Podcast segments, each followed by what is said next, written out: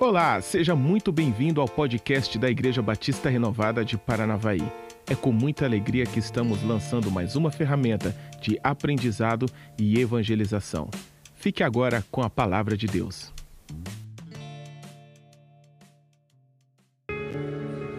Paz, igreja. Amém. É, eu estive ministrando agora no final de agosto, né, num evento chamado Gerando Amor, uma palavra direcionada às mulheres que têm enfrentado um deserto muito específico, né, chamado infertilidade, aborto, dificuldade para engravidar. Hoje eu não vou ministrar sobre isso, né, sobre esse deserto especificamente, né? Mas o que me chamou a atenção é que quando eu fui ministrar, é, por muitas vezes eu já tinha perguntado para Deus, né, por que, que eu tinha passado por um deserto tão difícil, né, quando eu, nós tentamos, né, ter os nossos filhos, eu e meu esposo. Foram três anos de dificuldades, né, foram fertilizações, cirurgia de emergência, perda de uma trompa e muitos desertos, assim, três anos que eu não, não gosto nem de lembrar. Aí no, no final, o milagre veio num dia bem simples, né? Um dia aparentemente normal, né? Numa consulta de rotina, eu descobri que eu estava grávida, né? É, e hoje eu sou uma pessoa um pouco mais experiente quanto aos desertos da vida, né? não só pela idade, né? O tempo vai passando, a gente vai ficando mais experiente. E hoje eu sei que tudo, absolutamente tudo que nós passamos nessa vida, todas as dificuldades, elas vão cooperar para o meu bem e também para o reino de Deus para aquelas pessoas que eu tiver a oportunidade de ministrar a respeito de algo que eu já passei, de algo que eu já venci em Deus, né? E nós já tivemos até testemunhos de cura, né? De, de mulheres que é, já engravidaram. E hoje eu vou ministrar a mesma palavra, né? Numa ótica um pouco diferente, numa ênfase um pouco é, diferente daquele dia. E eu quero ministrar com vocês lá em Hebreus 11, 11. Não sei se dá para pôr no telão, mas se der para colocar.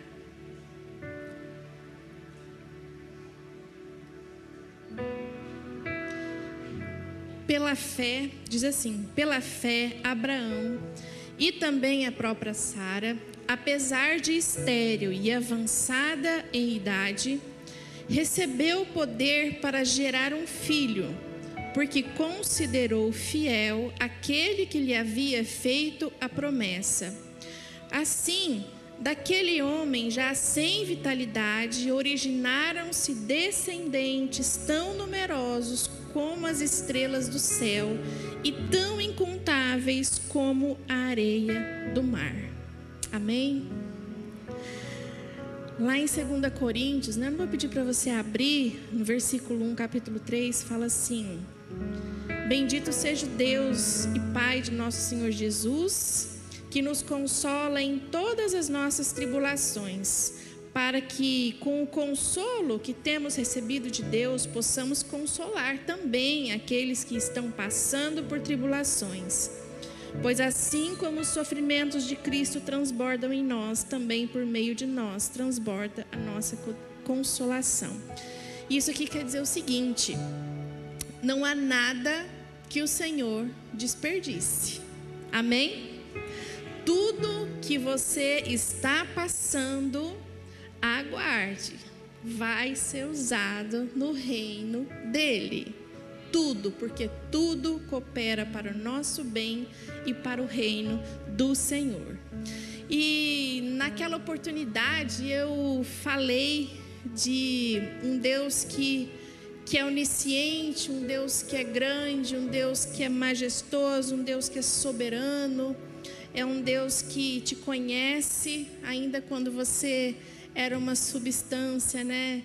é, informe, né? Um tanto quanto gosmenta lá no ventre da sua mãe, né? A gente olha o ultrassom assim, e não vê nada, né? A mãe acha lindo, mas na verdade a gente não vê quase nada, né?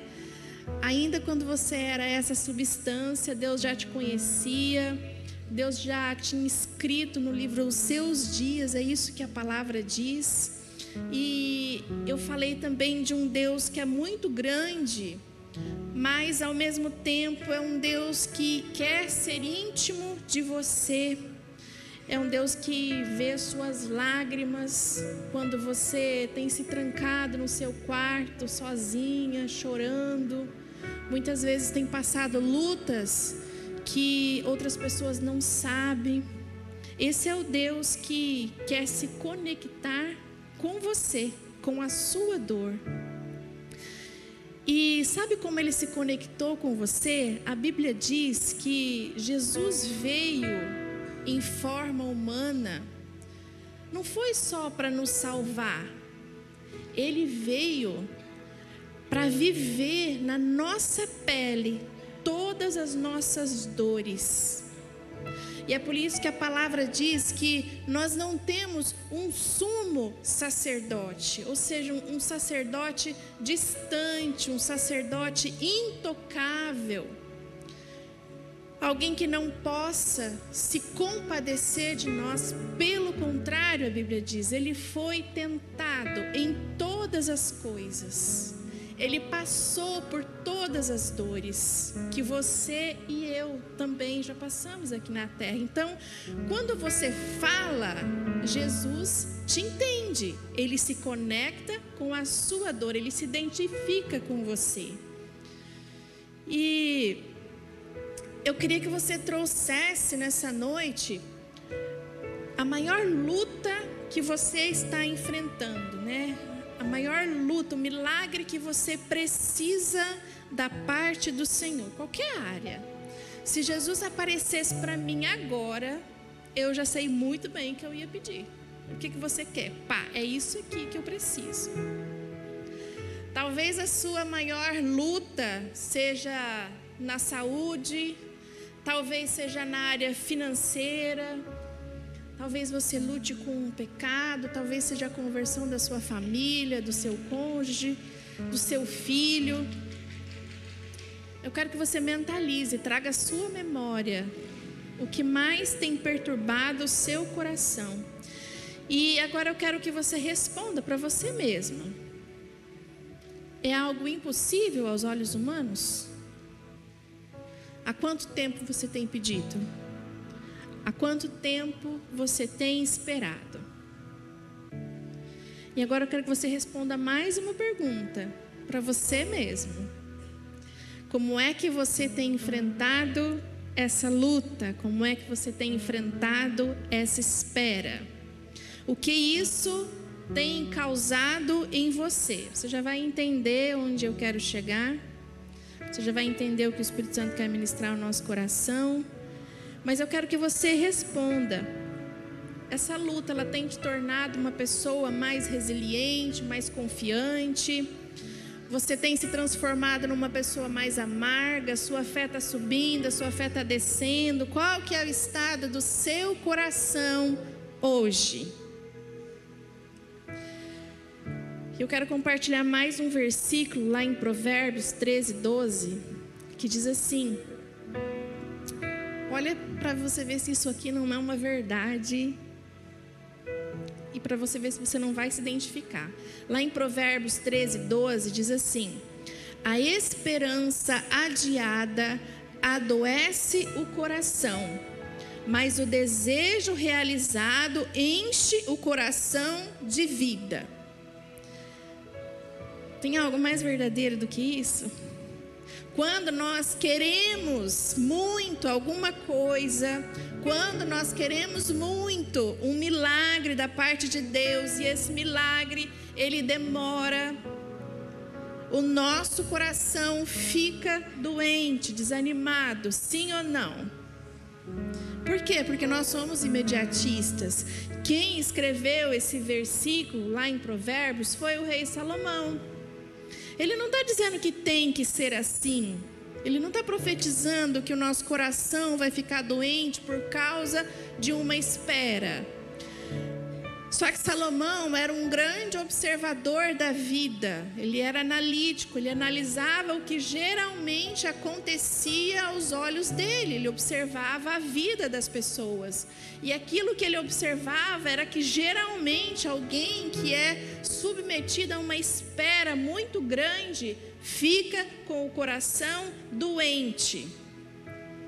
E sabe o que é um coração doente? É um coração que enxerga tudo distorcido. A consequência desse coração doente, né, desse coração que espera tanto por esse milagre, é que nós podemos perder a nossa identidade de filhos de Deus no meio do caminho. No meio do caminho, nós esquecemos da graça, nós não sabemos quem nós somos em Deus. Quando a luta é é demasiada, ela é exagerada, ela vem de uma forma muito intensa. O nosso coração adoece. Será que eu sou filho de Deus mesmo? Será que Deus me esqueceu? Será que Ele se lembra de mim? Será que eu tenho fé mesmo? A fé que eu achava que eu tinha, eu já não sei se eu tenho mais. O nosso coração fica confuso. Só que a verdade é que Deus não muda. O seu coração muda, mas Deus não muda. Ele continua sendo Deus, sendo Deus do impossível. A Bíblia fala que é impossível que ele minta. Ele continua sendo Deus que faz milagres, que faz milagres acontecerem, um Deus que torna possível coisas impossíveis, um Deus que chama à existência coisas que não existem como se elas já existissem. Esse Deus, ele vela pelo cumprimento da palavra dele. Isso não tem a ver com o seu coração doente. Só que é um Deus que, às vezes, antes de te entregar o resultado final, né, aquilo que você tanto espera, ele faz com que você seja gerado no meio do processo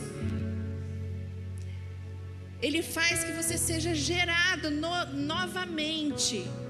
Porque se o coração doente, ele afeta a nossa identidade, então ele tem que te gerar de novo como um filho de Deus, ele tem que alinhar o seu coração. Fala para quem está do seu lado aí, ser gerado é mais importante do que gerar. Olha só, no final dessa espera, no final daquilo que você tanto deseja, do milagre acontecer na sua vida, você não pode e você não deve ser a mesma pessoa lá do início, senão nada valeu a pena. Senão você pega a sua bênção, vira as costas e tchau. Você não precisa mais do Senhor. Antes de te abençoar, Deus quer o seu coração. E Ele não quer um coração doente. E eu sinto que, às vezes na igreja, tem pessoas assim que já não sabe mais quem são em Cristo, perderam a identidade, o coração está doente, a luta foi tão grande, o coração adoeceu, talvez você esteja como um morto-vivo, prostrado, talvez você já se entregou à raiva, ao medo, ao sentimento de inferioridade isolamento, culpa, tristeza, por aí vai. Eu não sei como é que está o seu coração. E eu quero meditar com você nessa palavra que eu compartilhei agora no final de agosto e que talvez representa um dos mais impressionantes milagres que já aconteceu na história da humanidade. E olha que é uma história real. E eu quero compartilhar essa palavra com você, mas também eu quero falar do processo pelo qual esse casal passou até que o cumprimento da promessa viesse sobre a vida deles. Eu quero falar de Sara e de Abraão.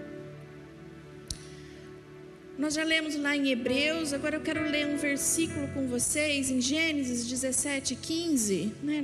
Se, se for possível colocar aqui no telão para a gente acompanhar. Eu vou lendo aqui para não perder nosso tempo. Diz assim: Quanto a Sarai, tua mulher, não lhe chamarás mais Sarai, porém Sara será o seu nome. Abençoá-la-ei e também dela te darei um filho. Sim, abençoá-la-ei e ela será mãe de nações, reis de povos sairão dela. Ao que se prostrou Abraão com o rosto em terra e riu-se e disse no seu coração: A um homem de cem anos há de nascer um filho e dará à luz Sara, que tem 90 anos. A Bíblia traz esse contexto em que Abraão, né, o chamado pai da fé, nosso pai na fé, né, ele recebe uma grande promessa da parte de Deus, um filho. E ele fala para esse homem algo que, sob a ótica humana, é impossível acontecer. Abraão já tinha 100, 100, anos, mas até aí tudo bem, né? Nós sabemos que os homens podem ter filhos até idade avançada, que isso não interfere em nada né, no processo reprodutivo. Só que com as mulheres não funciona assim. A Bíblia fala que Sara era uma mulher de idade avançada. Eu diria que a Bíblia foi modesta, porque para fins de fertilidade, para fins de gerar uma criança, é avançadíssima essa idade, né? E além disso, ela era estéril já tinha passado o ciclo, né, os anos do ciclo, ou seja, fertilidade, ela não menstruava mais. Já tinha passado da menopausa há muitos anos, mas ela não tinha experimentado a alegria da maternidade. E eu penso que quando Deus fala isso para Abraão e Abraão se prostra ali com o rosto em terra e ri, ele estava mais incrédulo quanto à situação da Sara do que com a situação dele, né? Tudo bem, eu tenho 100 anos, mas o problema é que Sara tem 90. E aí, eu já me peguei pensando nisso mais de uma vez, quando eu lia Hebreus lá, que falava que Sara e, e Abraão, né, eles são exemplos de pessoas na fé. E eu fiquei pensando assim na distância, né, que existe entre aquele Abraão e aquela Sara lá de Gênesis que nós acabamos de ler aqui, com a Sara e Abraão citado em Hebreus, portanto, no Novo Testamento, né? Eles receberam uma promessa lá no início, né, no primeiro livro da Bíblia, Antigo Testamento. Mas eles são citados muitos anos centenas de anos depois, no Novo Testamento, e eles surgem na galeria dos heróis da fé, livro de Hebreus. Ali fala de todos os homens e de todas as mulheres que venceram na vida, né? venceram na fé. Eles, eles obtiveram sucesso na sua caminhada cristã, né? passaram por lutas, mas chegaram lá. É o nosso sonho, né? Está na galeria dos heróis da fé. E a gente fala desse casal mais de uma vez, assim, como se essa fé deles fosse idêntica do início da caminhada deles até o fim. Como se essa fé fosse automática, como se essa fé fosse inabalável como se a fé deles não tivesse sido aprimorada ao longo dos anos, lapidada. Você já parou para se perguntar por que, que eles se transformaram nos, nos nossos pais na fé? Se foi por um passe de mágica, se eles passaram algum processo para receber esse título? E a gente percebe que lendo essa história de Sara, ela passou, pelo menos a Sara, né? Abraão também passou, mas Sara passou por um processo muito doloroso, até finalmente entender que aquela palavra era real, que ela carregaria dentro do ventre dela um bebê nascido dela mesma. Até entender que Deus, ele não daria um filho só para ela achar bonitinho, mas que na verdade Deus estava capacitando ela para ser mãe de uma nação, porque é diferente. É diferente Deus te prometer um filho e falar que de você, de dentro de você, do seu ventre, vai sair uma nação. Por isso que naquele dia do gerando amor, eu disse para as mulheres, principalmente as que já conseguiram engravidar, quando você engravida, não é um filho para você falar que é bonitinho, que é para você achar engraçadinho. Não, você carrega uma resposta, você carrega uma flecha dentro de você. E essa flecha ela vai ser lançada em algum momento para alguma direção. Então não basta ter o filho, mas é, é necessário pedir a capacitação do Espírito Santo para criar essa criança dentro do propósito dele, porque ele é uma resposta. Amém? E, e Deus disse que faria de Sara, do ventre de Sara, uma nação tão numerosa que seria impossível contar. E muitas vezes nós somos assim, né? Nós focamos na promessa, naquilo que Deus disse, mas nós esquecemos do que Deus quer fazer em nós, até que essa promessa se cumpra. E lendo a trajetória da vida de Sara, eu consigo perceber que ao longo dessa caminhada, o coração dela ficou doente. Por quê? Porque a esperança adiada adoece o coração. Segundo a observação do rei Salomão, né? O sonho adiado pode adoecer o seu coração. E eu me arrisco a dizer que talvez ela tenha perdido a identidade de filha e, portanto, antes de Isaac, ela precisava ser gerada de novo. E se o seu coração está doente hoje, você precisa gerar de novo, você precisa ser gerada, você precisa sarar o seu coração. E quando Deus aparece a Abraão pela primeira vez, não era a primeira vez que Deus falava para Abraão que ele teria um filho. Quando Deus aparece a primeira vez e fala, ele tinha aproximadamente 75 anos.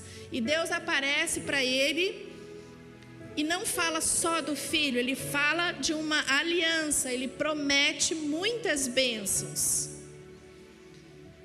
Ele fala: Eu abençoarei os que te abençoarem, eu amaldiçoarei aqueles que te amaldiçoarem. Eu vou te dar uma terra, os seus descendentes habitarão numa terra que mana leite e mel. Ele fala de promessas de prosperidade. Ele fala que Abraão seria um homem rico. E o tempo passa e Abraão vê a maioria dessas promessas sendo cumpridas na vida dele. E aí ele para e questiona: Senhor, não adianta ser tão abençoado? Para onde vai tanta bênção? Para onde vai tanta riqueza se tu não me deu filhos? Sabe o que vai acontecer, Deus? Eu vou pegar o meu servo e vou fazer dele o meu herdeiro. Tem gente que diz que não pode questionar Deus, né? Eu questiono. Quando a luta está muito grande e eu não estou entendendo, eu questiono mesmo. Eu falo, Deus, não estou entendendo. Dá, dá para desenhar? Ele é meu pai, eu falo com ele do jeito que eu quiser, amém? E quando a dúvida está grande, eu pergunto sim.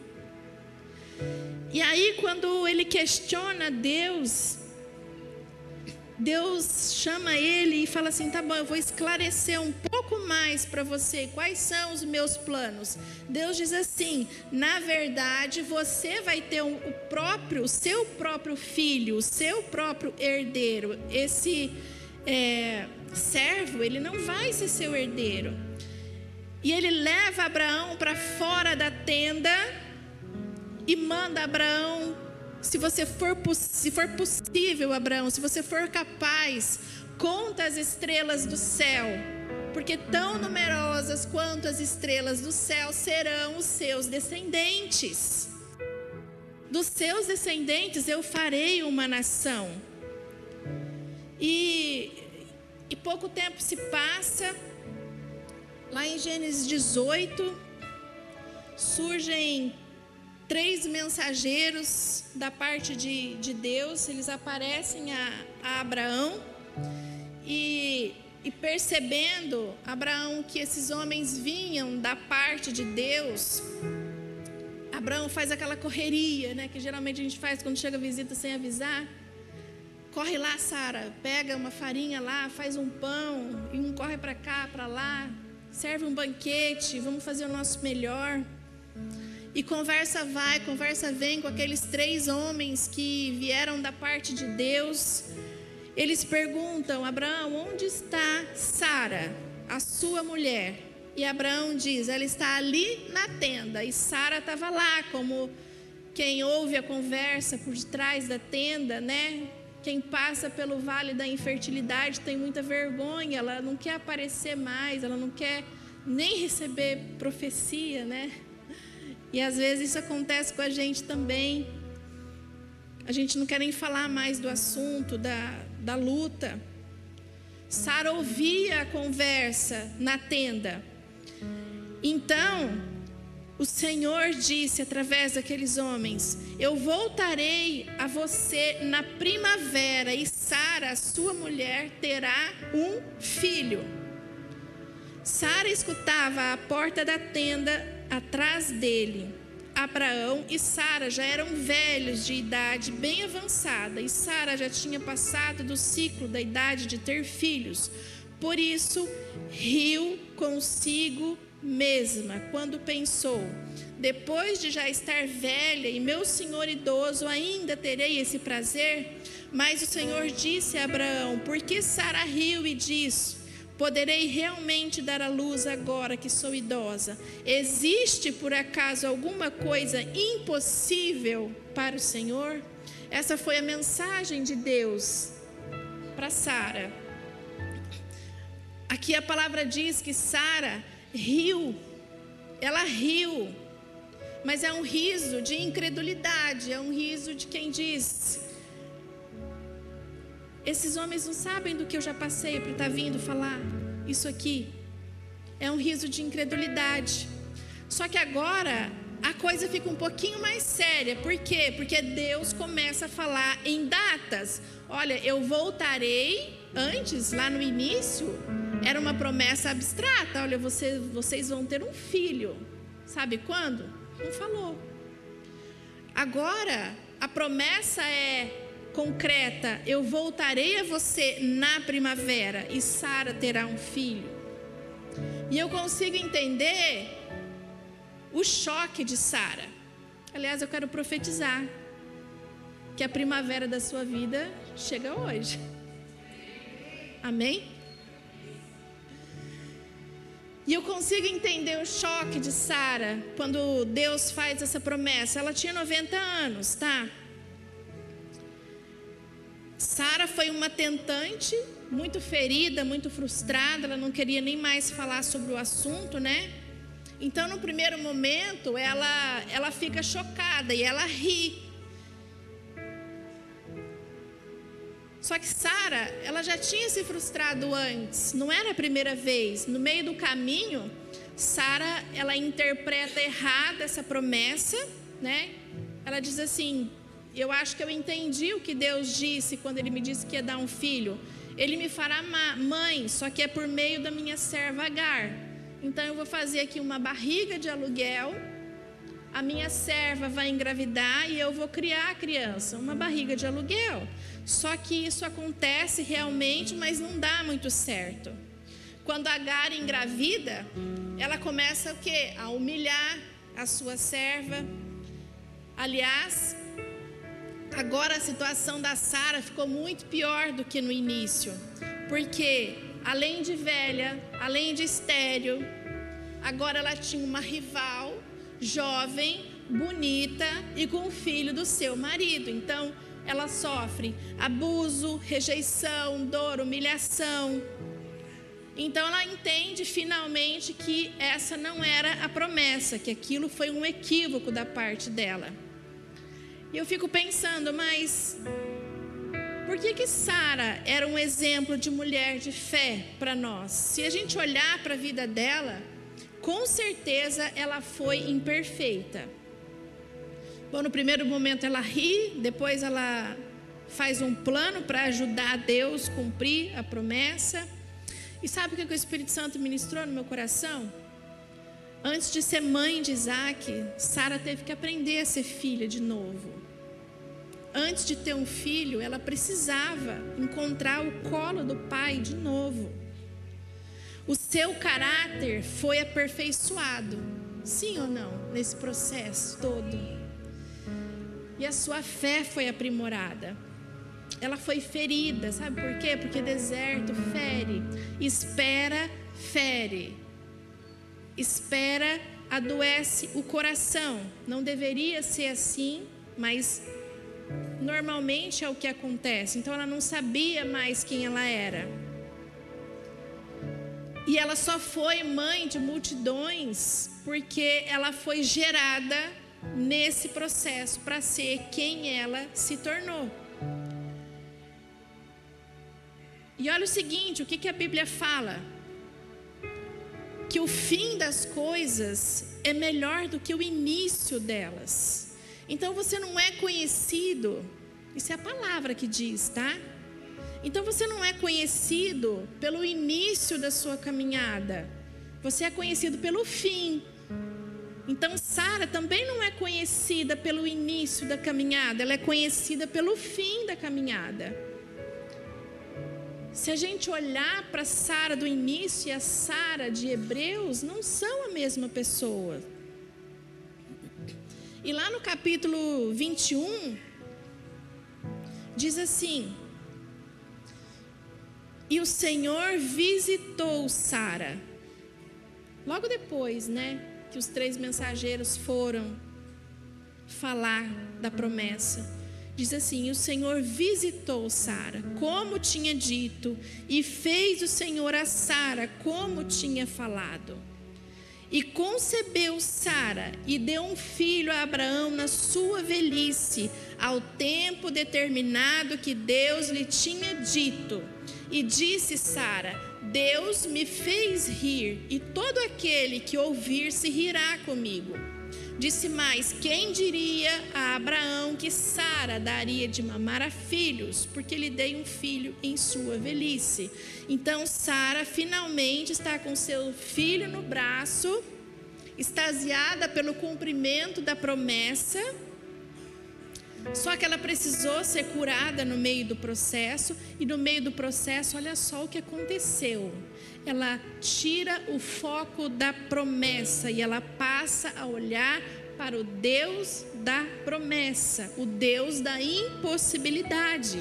Ela diz: Ele me fez rir. Lá no início, ela riu. Aqui, Deus me fez rir. E Sara, com certeza, nunca mais foi a mesma pessoa depois de Isaac. E você também nunca mais vai ser a mesma pessoa depois desse processo encerrar e Deus te entregar aquilo que você tanto quer da parte dele. A maternidade muda a vida das mulheres? Quem já é mãe aqui pode me dar um amém? Eu, por exemplo, cheguei aqui de um jeito e subi para pregar com sujeira de bolacha aqui. Estou toda suja de bolacha. E não é só essa, essa mudança que a maternidade causa em nós. É uma mudança de vida, né? É uma mudança de prioridades é uma mudança, é, é uma renúncia, né? Eu não sei explicar, mas a gente nunca mais bate muito bem das ideias depois de ser mãe. Sim ou não? Então você também não vai ser a mesma pessoa. Deixa Deus te mostrar quem Ele é. Passe a olhar o Deus da promessa, aquele que te faz rir ao invés da promessa. E não tenha medo de deixar a sua fé ser lapidada, ser aprimorada, para se transformar em alguém que você nunca foi.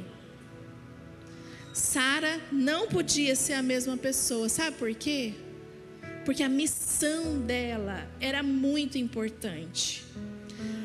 A nação de Israel nasceu do ventre dessa mulher de 90 anos que não podia gerar. Olha a seriedade da coisa. Uma nação, a nação de Israel, tão famosa hoje, nasceu desse ventre.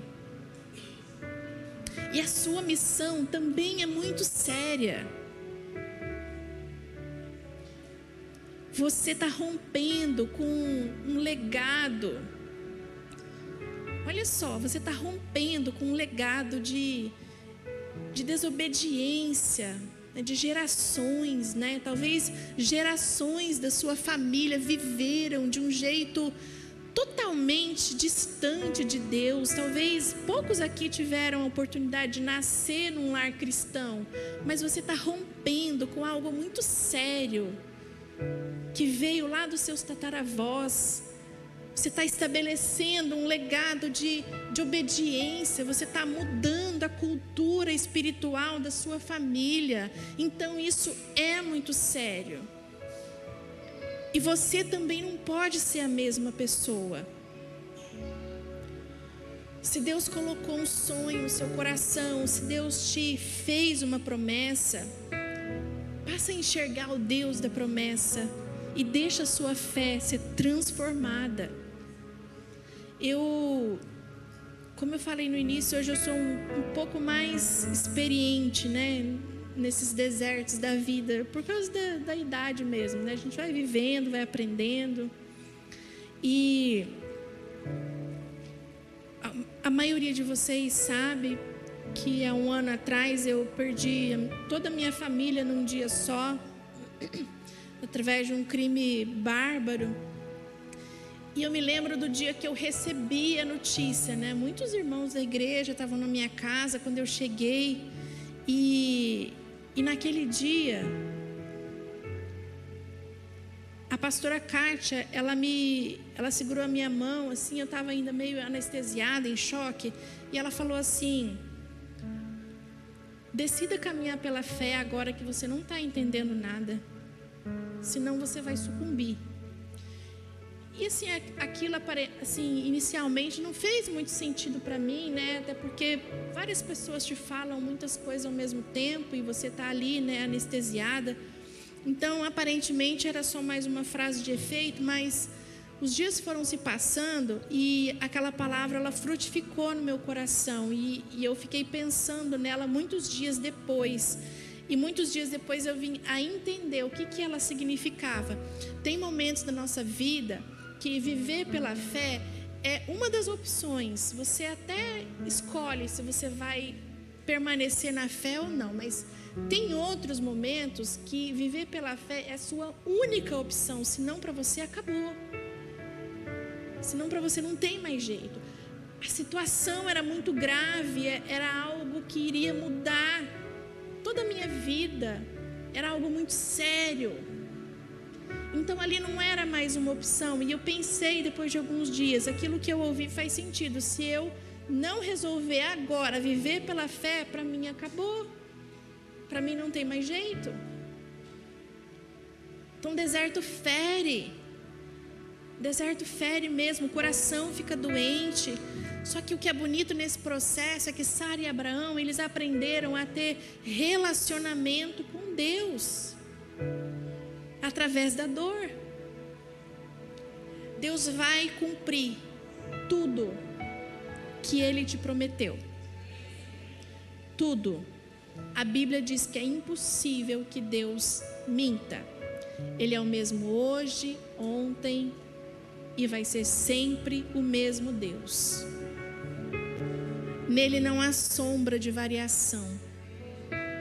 Ainda que o nosso coração se adoeça no meio do caminho, Ele te pega pela mão direita, te levanta e te restaura, e você termina a sua caminhada melhor do que começou, porque o fim das coisas é melhor do que o início delas. A Bíblia fala para a gente não se amoldar ao padrão desse mundo, mas transformar pela renovação da nossa mente. E aí a boa, perfeita e agradável vontade de Deus vai se cumprir na nossa vida. E eu quero profetizar sobre a sua vida. Se coloque de pé.